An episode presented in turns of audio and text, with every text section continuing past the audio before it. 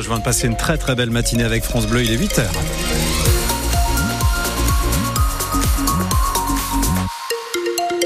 Et un début de journée grelottant encore avec euh, près de moins 9 sur euh, le nord des Ardennes, moins 1 à Reims ce matin. Ça démarre logiquement d'après Météo France avec un temps bien ensoleillé pour la matinée. Météo complète juste après le journal.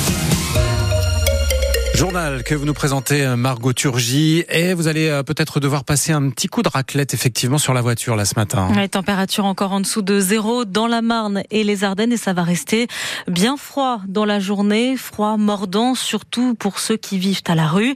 Alors ils sont nombreux à se réfugier dans les centres d'accueil de jour pour trouver un peu de chaleur. Philippe Père a poussé la porte de celui de l'Assor aux Anam, l'accueil solidaire et social de Reims.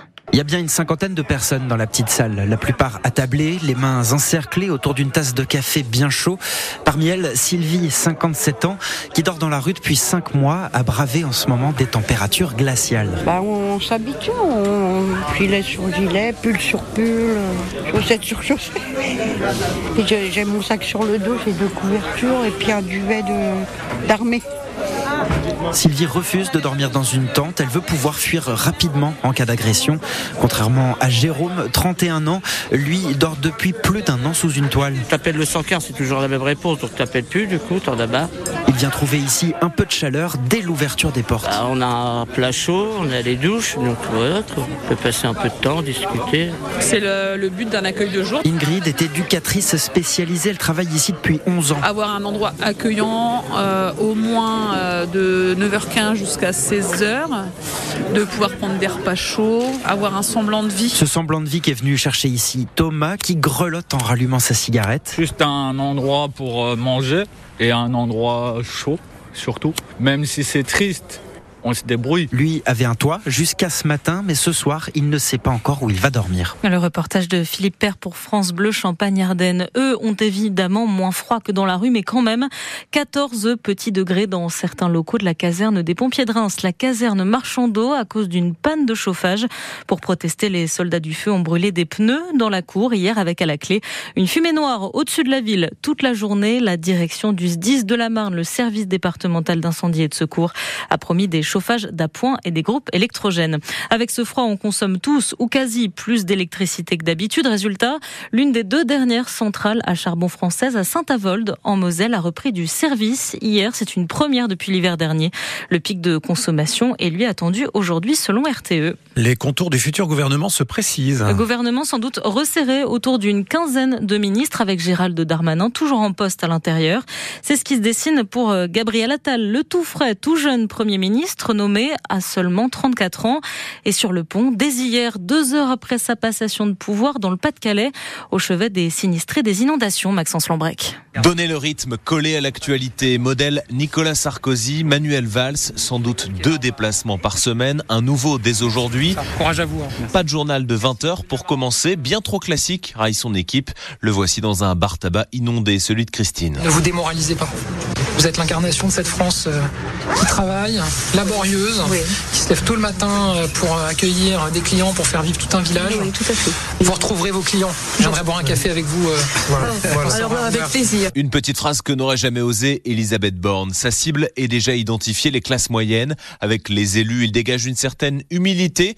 Même le patron LR des Hauts-de-France, Xavier Bertrand, apprécie. Il vient le jour de sa prise de fonction. Ça, déjà, c'est quelque chose d'important. À côté de lui, dans la salle des fêtes, Benoît Roussel. De mon côté, en tant que maire d'Arc, je lui ai fait comprendre en aparté à la fin, il ne faudrait pas revenir pour une quatrième ou une cinquième inondation parce que parce qu'on est à bout quoi. Une heure et demie sur place, carte postale envoyée. Il promet de revenir avec le même ministre de l'écologie. Le destin des uns et des autres compte moins que le destin du pays. Christophe Béchu ignore son sort. Gérald Darmanin assure déjà qu'il garde son poste. C'est parti pour l'enfer de Matignon. Pendant son premier déplacement de Premier ministre, Gabriel Attal a promis au moins 50 millions d'euros pour le Pas-de-Calais inondé. Parmi les nombreuses félicitations politiques adressées à Gabriel Attal depuis la Marne et les Ardennes, celle de la députée Renaissance Laure Miller, qui dit avoir hâte d'œuvrer à ses côtés sur le réseau social X.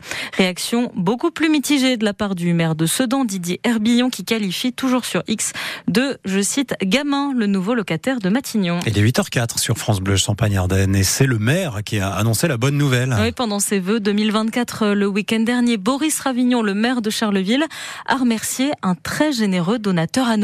Parce qu'après avoir acquis aux enchères en décembre pour 280 000 euros, trois textes liés à l'enfant de la commune, Arthur Rimbaud, eh cet acheteur les rend à Charleville. Trois textes dont une lettre manuscrite du poète ardennais, datée du 23 juin 1891, quelques mois seulement avant sa mort, et adressée à sa sœur, raconte le libraire expert Jean-Baptiste de Proyard.